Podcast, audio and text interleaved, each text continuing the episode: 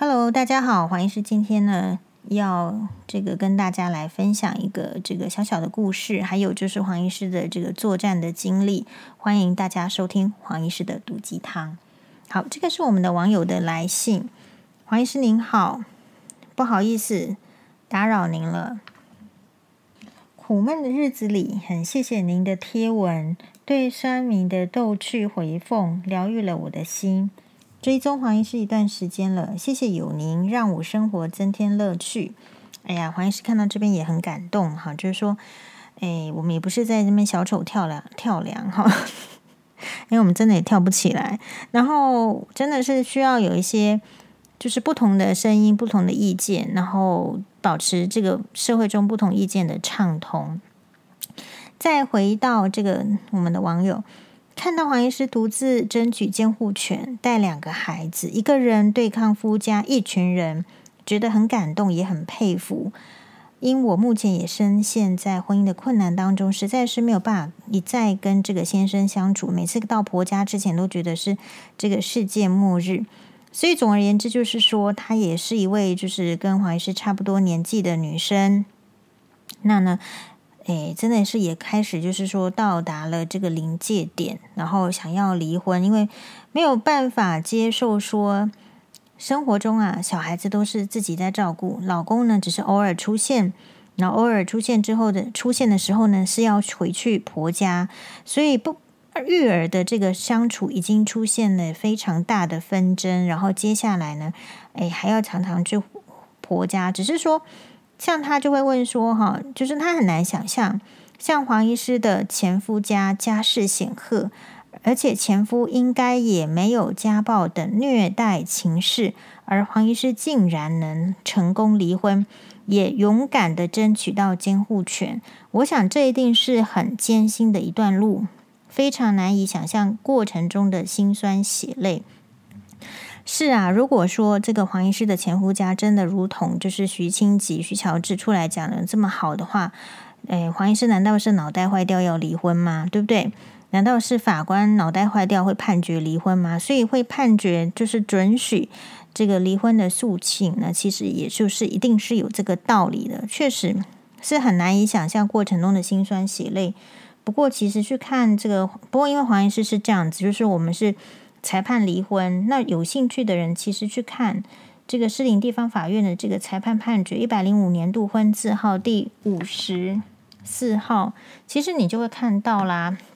好，比如说黄医师有看到，就是最近这个哇哇哇的留言下呢，就是有一个叫做 David Wang，大概是许清吉的化身啦。好，就是把黄医师这个诉状，这个判决文是什么意思？判决文就是呃，因因为这个。网友哈，我来，我先回到这边。网友是说很想请教黄律师，呃，不，黄医师，当初离婚与争取监护权的时候，第一个如何挑选律师？那第二个打离婚与诉讼与监护权监护权过程中呢，黄医师是如何保护孩子的呢？好，或者黄医师的节目如果有提到这个部分的，可否分享给我呢？之前有看到黄医师上过的节目中，其实大概这个已经是百万人次收看了吧？有提到您打监护权官司有一张关键的照片，前夫家的外籍保姆照顾伤疤的自拍照。那么是不是还有提出其他的有力证据呢？打离婚诉讼呢？这个人是不怕，但是女生嘛，哈，网友是女生，都是很怕，就是呃没有办法争取到监护权，或者是说在争取监护权的过程中。我的孩子父母亲也会受伤害等等，或者是说小孩子会不会被抢走等等啊？那素昧平生，还劳烦您看这些讯息，造成您的困扰，真的抱歉。如您有意愿，在有空的时候回复我就好了。对，所以各位大家，你终于可以理解为什么黄医师是这样子狠狠的对待酸民吗？因为我的这个精气神是要做就是有用的事情，包括我自己要照顾小孩、照顾病人，然后有时候我还要被黄妈妈骂，对不对？我还有力气，对不对？然后还有就是说，这个世界上真的有很多，也许就是说跟黄医师同病相怜的人，真的期许，我是期许自己呢，可以就是说我们走过的路，给他这个知道没什么的，就是大家知道说那条路，这这个好像走起来是。就像你要去救睡美人一样嘛，你总是要告诉人家说城堡周围是有荆棘呀，对吧？好，所以我现在要讲的就是说，没有错，就是大家会觉得说，如果因为后来徐乔治出来乱的话，总而言之就是往他们的这个脸上贴金嘛，脸上贴金的话，然后把黄医师说的不堪，如何的不堪，如何的糟糕，什么各种就是呃很糟糕的形容词都可以冠在黄医师的这个这个这个这个名字上了。其实我是觉得没有，就是说也没有很意外。因为我觉得人呢，如果没有受过什么教育，或者是说没有受教育，还不是最大的重点。没有受过教育，又心地真实的邪恶，然后不择手段的话，其实他们的做法本来就是这样。那你说我会不会知道说是这样呢？其实我本来我不知道会这样，但是就算变成这样呢，也就这样了。这就是黄医师哈。我们今天不是在绕口令。好，其实呢，那你就去看有一个叫 David Wang 的人，在这个。哇哇哇！最近一次黄医师上的是我们是在讲那个九九女嘛，对不对？就是酒店的这个公关小姐终于要跟这个牛郎结婚的这个下面，其实就有个 David Wang，然后他去留言，他就采用了这个黄医师的士林地方法法院判决的这个文章里面，他哈、这个判决文里面总共二十一页。然后他判决文是这样子，就是最后的判决。那为什么只有二十一页？不是打了快两年、一年半、两年的官司吗？为什么最终只剩下二十二十一页呢？那就是女方、男方这个诉讼方，也就是我是诉讼的人，那跟这个这个被被诉讼的人，就是你们都要各自提供意见。我的话会提出我主张要这样。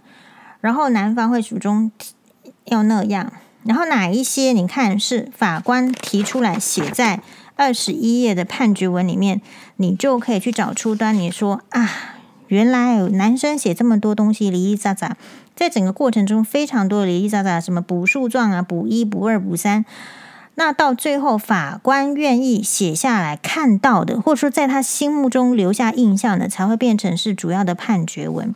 所以你去看判决文哦，是有两大意义的。第一个，你会看到女方写的，所以黄医师的这个原就是原告，原告主张呢有到好几点。那因为这个是离婚兼这个呃，就是说希望就是那个判决，就是连抚养费我们都都写的很清楚嘛，对不对？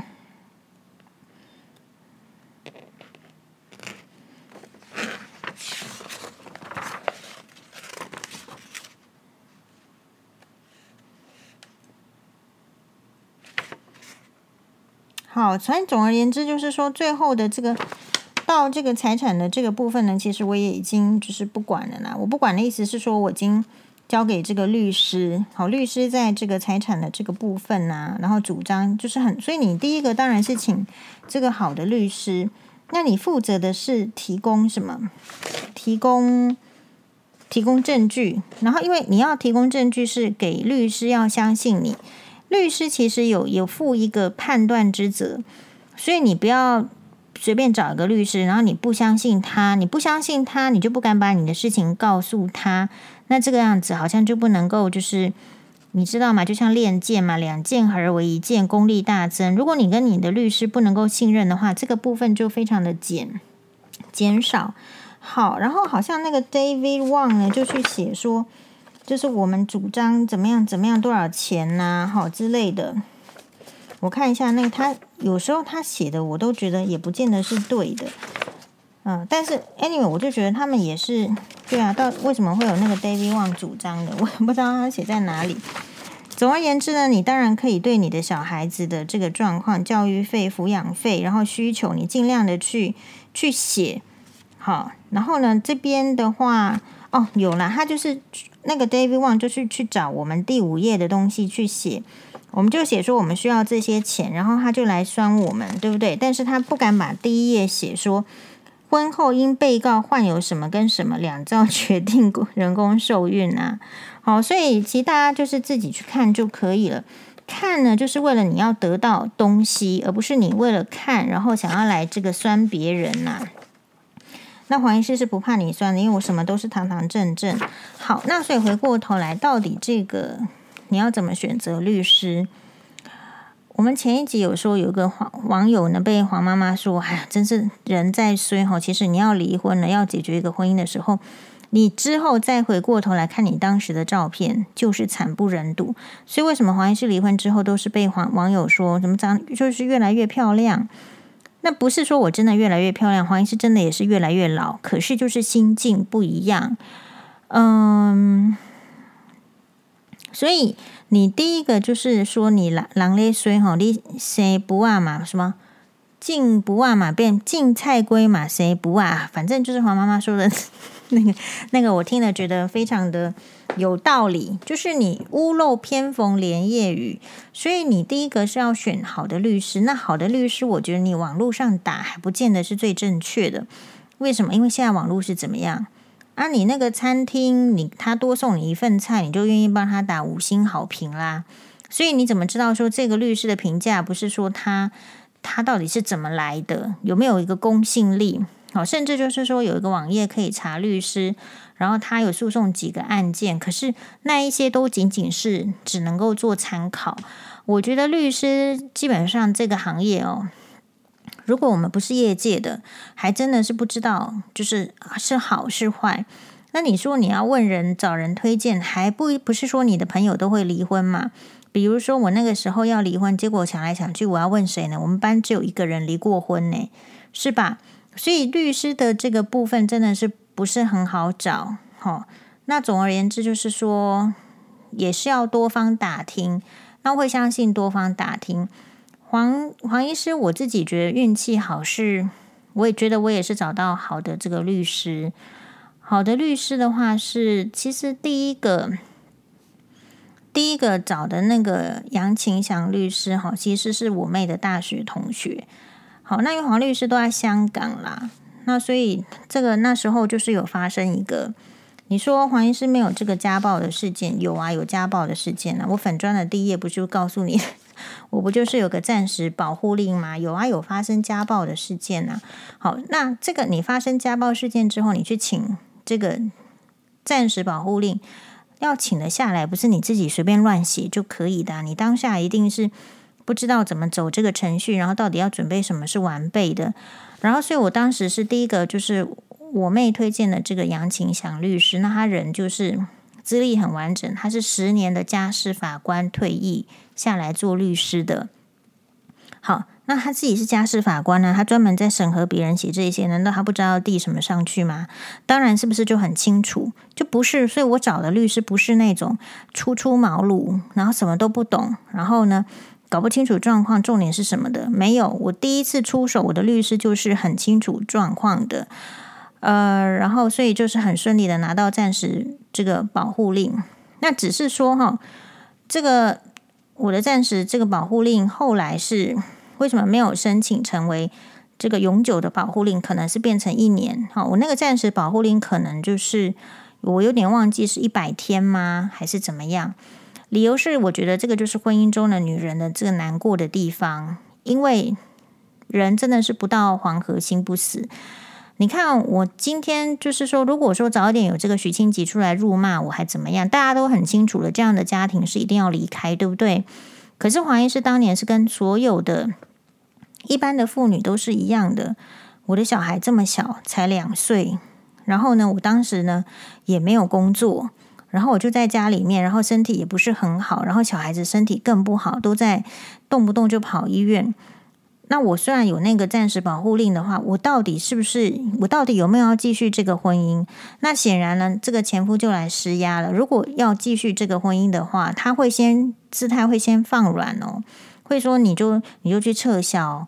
好，因为这个暂时保护令呢是针对前婆婆的。好，他很怕他妈妈发脾气生气，知道这件事情。所以这个暂时保护令寄到这个当时我们还住在一起的这个陈家的时候，他是去拦截把他拦下来的。所以前婆婆不知道他有这个暂时保护令，是前夫去把他拦截下来的。所以前夫，所以前婆婆跟这个徐乔治今天才可以在那边大声嚷嚷嘛，好像自己都没有做错什么事情，因为他从来不知道他有收到 暂时保护令啊，不知道他这样子的行为就足以申请到暂时保护令了呀。好，那所以黄医师的第一个这个过错就是说，我没有去让它变成真实，就是长期的，可能一年，也许我们拿的是一百天的。好，这个部分我有点忘记，就是我没有去仔细去推敲到底是几天的。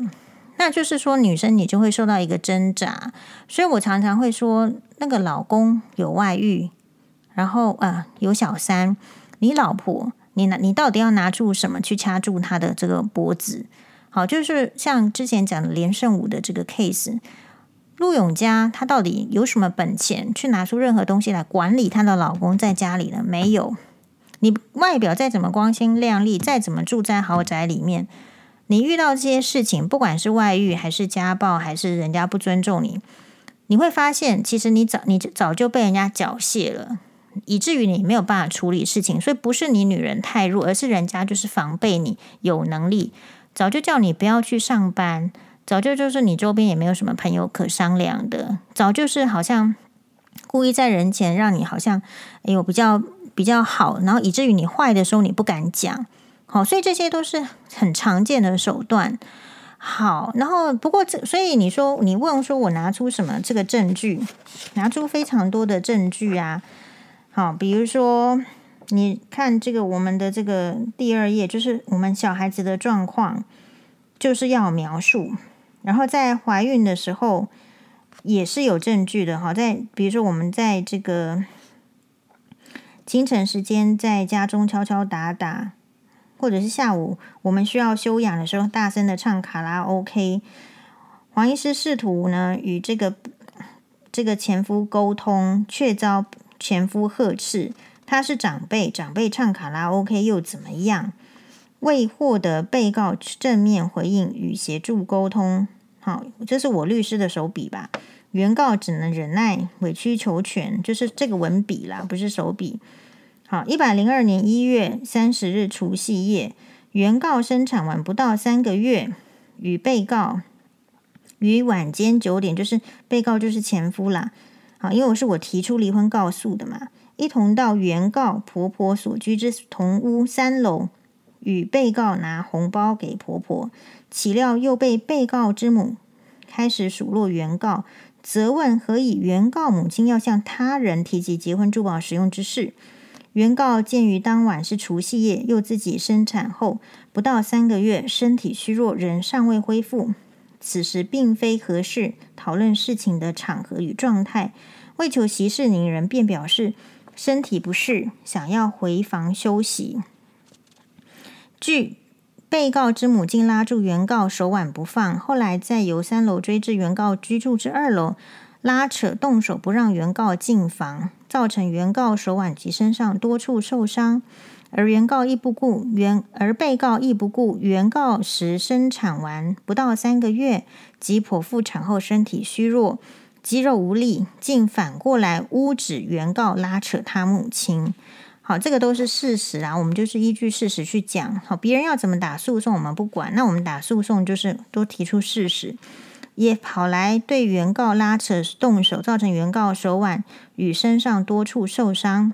事后，被告与被告母亲竟要求当晚要求原告的母亲，就是黄妈妈，前往两造住处处理此事。原告母亲只好来陈家了解情况。原告母亲发现沟通无效之后，只好深夜独自坐捷运末班车返家。之后，被告更对原告冷言冷语，批评原告母亲。好，等等。一百零二年三月六日晚上七时许，原告婆婆无视原告已经准备就寝及要求其离开房卧房之请求，竟动称：“你态度这么差，我要打你。”原告迫于无奈与恐惧下，乃透过家暴防治专线，注意哦，我知道哦，哈，报警备案。并取得暂时保护令。被告知情后，对原告报警一事怀恨在心。似因被告之恳求及为缓和两造间紧张关系，因而撤回通常保护令之申请。就是你有个暂时，你通常还要他会继续。如果你不撤回的话，继续帮你申请通常保护令。但是呢，所以我就是招了这一招嘛。但之后呢，被告人依然故我，不愿意花时间在家庭方面。好，而被告的母亲也没有收敛，经常在原告跟小孩起居之二楼房间以各种情词辱骂。好，等等啦，就是说很多的这个事情，反正你就提出来，这些都是证据。然后在整个过程中，哈，你就会发现其实。所以这些都是，然后当然第一段就是原告是以什么样的立场，然后被告被告也有他的立场。那不过就是说，最后呢，法官会会有一个判决。好，比如说以刚刚我讲的那个例子来讲，本件首因审就原告以受被告及被告之母不堪同居之虐待，请求判决离婚，有无理由？这个很难呐、总而言之，好像哦，原来是这样子，所以我的律师是用这个不堪同居之虐待。所以大家不要想，大家不要只是因为就是我看新闻哇哇讲的很轻描淡写，然后就觉得这么轻描淡写就可以离婚了吗？不是，当然是很糟糕的。好，所以黄医师真的是已经对前夫是手下留情了，只是说啊，因老是呆啦、公啦、笨啦。啊、你要去跟周刊网爆料的话，就会抖出更多的事情啊，不是抖黄医师而已啊，对不对？经查，原告主张于一百零三年一月三十日晚间，这就是法官的判定喽。好，这是詹朝杰法官的判定喽。原告主张于一百零三年一月三十日晚间九点，在住处遭被告之母拉扯致手腕及身体受伤，又于同年三月六日晚间七点。被告之母在原告卧室，因不满原告要求其离开时，竟对原告动称“你态度这么差，我要打你”等情。其实这一些哈，已据以提出台北长庚医院验伤诊断书、受伤照片及本院一百零三年度战字战家户字第五十号民事暂时保等件为证。被告虽否认其母，当然了，前夫当然是替他妈妈说话了。到这个时候也是一样啊。就是否认嘛，否认其母有虐待原告行为，并辩称当日系因原告生气激动，在家中电梯跺脚，其母因担心原告安危，使拉住原告之手，而原告事后已撤回保护令申请，可见并无虐待情事。唯一原告，所以啦，你注意啦，你如果撤回的话，人家就说你没虐待啦，是吧？所以这点大家要小心好，千万不要撤回。唯一原告所提验伤诊断书、受伤照片已关，以单非以非单纯拉扯一下可能造成被告所辩，尚难采信，堪认原告此部分主张为真正好。所以其实就是说我为什么不跟这个。徐朝正他们啰嗦，就是说，其实你这个离婚的案件啊，其实就是这么不堪。你讲一百天也是不堪的，讲一千天也是不堪的。重点是在这个不堪中有什么是可利用给我们其他需要的女性朋友的？那这个就是黄医师的争议。哈，那所以啦，这个就是很多，那你就是要去提出一些什么照片，那你验伤单或者怎样？那你如果说。没有这些东西，其实语言暴力的话，也一定要有录音、录影。然后呢，你可以把你的感受写信给这个你的老公，然后跟互相沟通。这些之后呢，也都是会有一些证据、证据的呈现。你不可能说单纯的好好的没事，然后就就说要离婚，这个很难呐。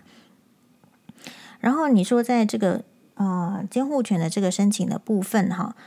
真的，这个部分是最在意、最煎熬的。好，那当然是我觉得，就是你还是要有律师。其实我们当时是说，啊，算了啦，这个抚养费用没有就算了。好，我们自己难道养不活吗？但是就是因为有遇到好的律师，好的律师就会告诉你说，这个不是你的权利哦，这个是小孩子的权利，所以你不要去帮小孩子决定说他不应该获得他爸爸那边的这个抚养费。那我一听就觉得是对的。好，那如果是这样子的话，就是也是要好好的计算，所以我们就会计算很多，比如说这个小孩子在这样子的情况之下，他会需要多少费用。只是说，其实如果有看过黄医师判决的，就会知道说，其实法院真的很不愿意给小孩子机会，就是他不会依据就是爸爸妈妈的生活水准。来判断这个小孩子应该有怎么样的生活水准，他只会用世俗的人的生活标准来给一个小孩子，所以这个就是我觉得这个法院，我希望他以后有，或者是说以后假设黄医师有机会的话，在在那个，我觉得这个部分是要调整的。一个父母怎么能够不尽最大的努力来为小孩子奉献呢？只是因为离婚就允许单一方面的人去抛弃他应尽的责任，或者是能够尽最大责任的可能，我觉得才是对小孩子的不公平。所以要让这个所谓的单亲家庭，或者是以后的离婚的家庭，我们不要再。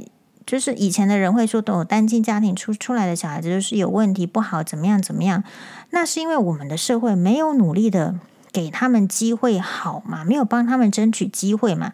明明他的爸爸就是有钱，可是你这个社会允许他的爸爸不出钱养嘛？是不是？那你如果说让这个单亲家庭的这个妈妈或者是爸爸也一样，都非常的单一的辛苦去负责大部分的金钱。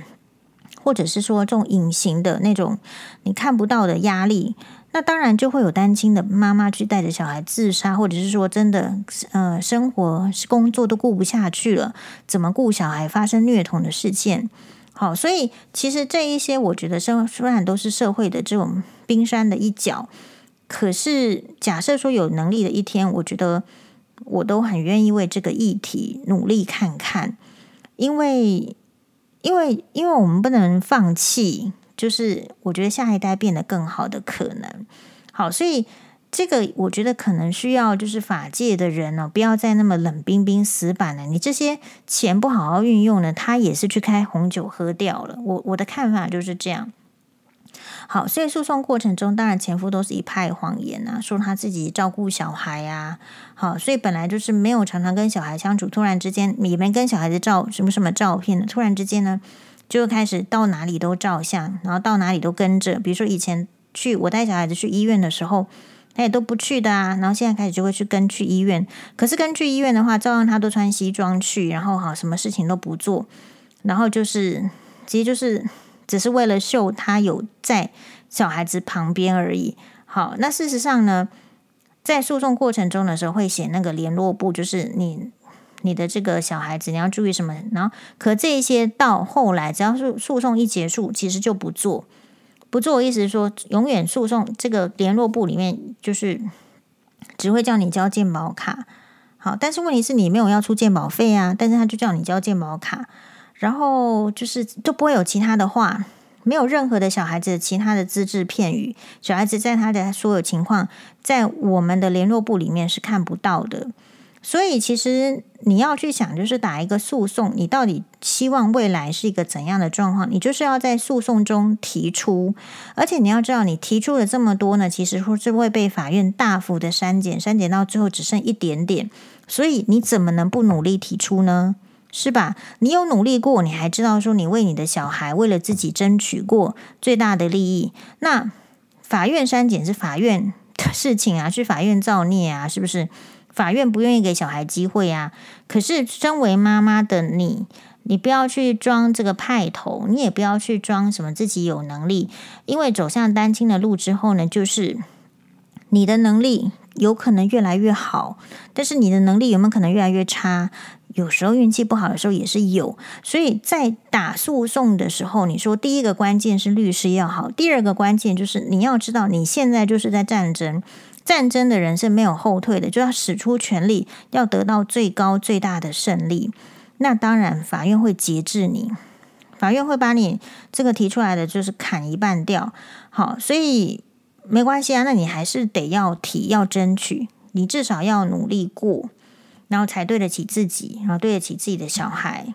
那在诉讼过程中，你最常遇到的就是你要争取的是监护权，结果人家都说你是烂妈妈，都不照顾小孩，小孩都是他们雇的，好尿布都是他们包的。今天看起来也是这样子嘛。徐乔治也是用这个点在在说。比如说，他在这个网络上就会说什么：“我都没有在顾小孩呀，什么样啊？什么家里保姆请了多少个，怎么会需要我顾呢？”其实聪明的人就会知道这是前后打脸的。如果我这么有这么多的佣人帮我的话，为什么我的房间是乱的？是吧？所以其实有时候那个人之所以可以在那边一直一直。哒哒狗是怎么样？哇，青蛙为什么一直叫？因为他不晓得别人是讲人话，他就一直哇哇叫。可是听呢，就是你就是可以马上的去辨别。所以黄医师为什么不在乎酸民？我就会觉得会相信他那种言语的人，其实就是那种层次的人嘛，不聪明。人是要这个良禽尚且择木而居，黄医师也是要选择跟有才智的人相处在一起，我才不会变差。我不是天生优秀的人，但是至少我要有竭尽努力，让我在一个就是周围是比较好的朋友，比较有聪明才智、比较热心、比较善良的人。我是要努力到这一边的。所以各位，你怎么会去害怕酸民或怎么样？你就是就是摒弃他，这个不不是你要的人呐、这不是你的人生的。好伙伴呐、那你又何必奉承他们？你跟他们相处在一起久了，你其实不愉快，能力不会变强。再回过头来，你说那张照片，对啊，就人家一直说他有在照顾小孩。好，那我也是老天爷，就是怜悯我，很努力。那是我最后一个庭要去法院，然后我才看到那张照片，然后我就跟法官讲，现场给他看，对吧？我之前都找不到，嘿。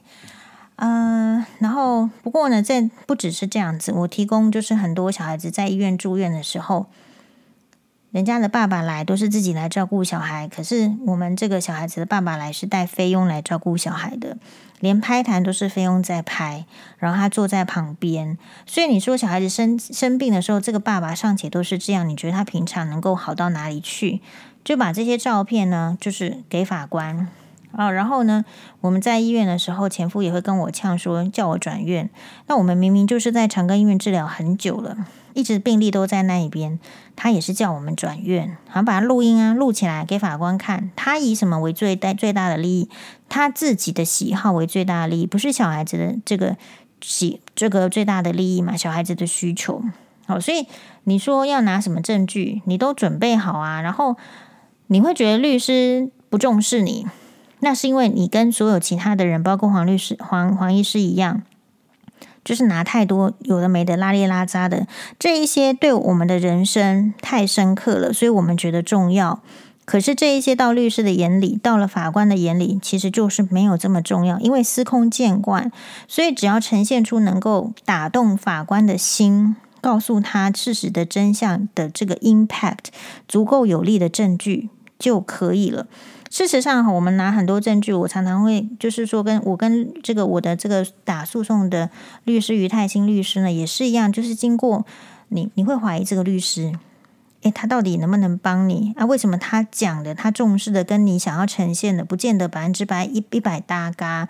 那只是照律师的意见没问题吗？可是怀疑是前面前呃诉讼的过程中也经历过前面这个阶段，可是我后来。就完全的信任我的律师，因为什么？因为我终于就是你自己去过法院之后，你就理解了，或者是你跟律师讲话、跟法官讲话之后，你就理解了。我刚刚念的那一段判决文，不是说故意要来烧大家脑的，是让大家知道说，你看这个法院的人每天接触的就是这些文绉绉的，是吧？所以他们有他们自己的法律的语言，那。我们律师写给法官的，就是要照这个法律语言写，不然人家会觉得你程度差。但是，那我们这个身为就是当事人，我们的重点就是用一点用点智慧，去找出可能影响到这个法官新政的一些重要的证据跟例子。那你的律师这些这些例子，这种不是由你直接呈给法官，因为你有请律师，律师会先去。Question 你会去先去挑战这个。如果我拿出这个证据，我会不会对被对方的律师挑剔什么？所以律师要先挑剔你的证据，你的证据是无懈可击的，是没有办法挑剔的。像黄医师刚刚讲的，我自己的这些例子，就是虽然大家觉得很惊讶，但是他就是有证据的。好，那就拿出去，然后你看，就是有证据的。法官才会写在判决书里面，有强烈证据，然后影响到他的内心。哇，怎么会有这个事情？他才会写二十亿的判决。我不知道算长算短，但是我们提出的事证远超过这一些。但是就是我已经被律师删掉了很多，哈，到律师，所以大家要体谅一下家事，就是帮你处理离婚官司的律师，因为这个这种案件是钱赚的最少。然后事情最磨人，然后这个对你的这个女生的这个当事人又非常的焦躁的一件官司，所以要找好了律师，然后彼此之间互相的信任。你一旦信任你的律师，把这个压力呢也会分散出去，把 loading 把工作也会分呃分担出去。那我打那么多官司哈。说，就是因为这中间你还会经历到刑事的互告啊，好，刑事互告是什么？那个有有这个，这不是新闻里面的那个这个这个这个录影机嘛？保姆房录影机啊，对不对？好，我他把我的抢走，我就告他侵占，然后他这个东西装在家里，他就告我妨害秘密，所以这是刑事互告。好像是在电视上有点讲错，这不是民事互告，这是刑事互告。好，刑事互告之后呢？这这个是也是，就是说他们可以去批评说为什么装啊？可是都互告了，不起诉了啊，所以当然是怎样，对不对？所以用点脑就好了。可是我我我自己在那个这个案件当中，在离婚官司中，你看离婚官司中又合并一个刑事互告，到这边法我们的律师也告诉法官说，这两个人要离婚都已经离离到刑事可以互告了，希望互相去对方都去坐牢。你觉得还有可能做夫妻吗？这也是一个。这个助力，所以我的 case 其实本来就很适合大家讨论嘛，好不好？我的态度非常的正面，非常的光明。那为什么？那可能是前夫他觉得很丢脸，他不想让大家知道。那我觉得我并没有很丢脸，我就是这么努力，只是运气不好而已。但我希望别人如果运气不好，想要挣脱的时候，也有一线的生机，不要每次就是我，我超可以理解他说，只要回到婆家，就好像是度日如年。我以前只要那个车子快要开进那个山庄的话，我就觉得呼吸就是呼吸不，就是那个气都呼吸不过来。好，所以只有经历过黄医师经历过的，才会理解黄医师今天为什么一直努力在这个领域。那也非常感谢大家，就是给黄医师支持，然后我们也就是互相支持吧。我觉得我们就是互相的体谅，我们也体谅这个男生，就是。哎呦，就是还没准备好，就叫他不要结婚。那如果结婚的话，就叫他做事。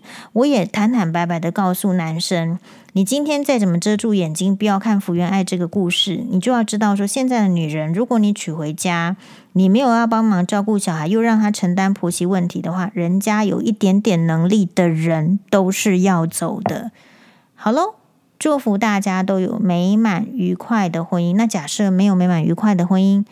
呃，我觉得也可以在这个这种一些氛围当中去找自己可以释放的压力的地方。黄医师这边就是喽，谢谢大家，拜拜。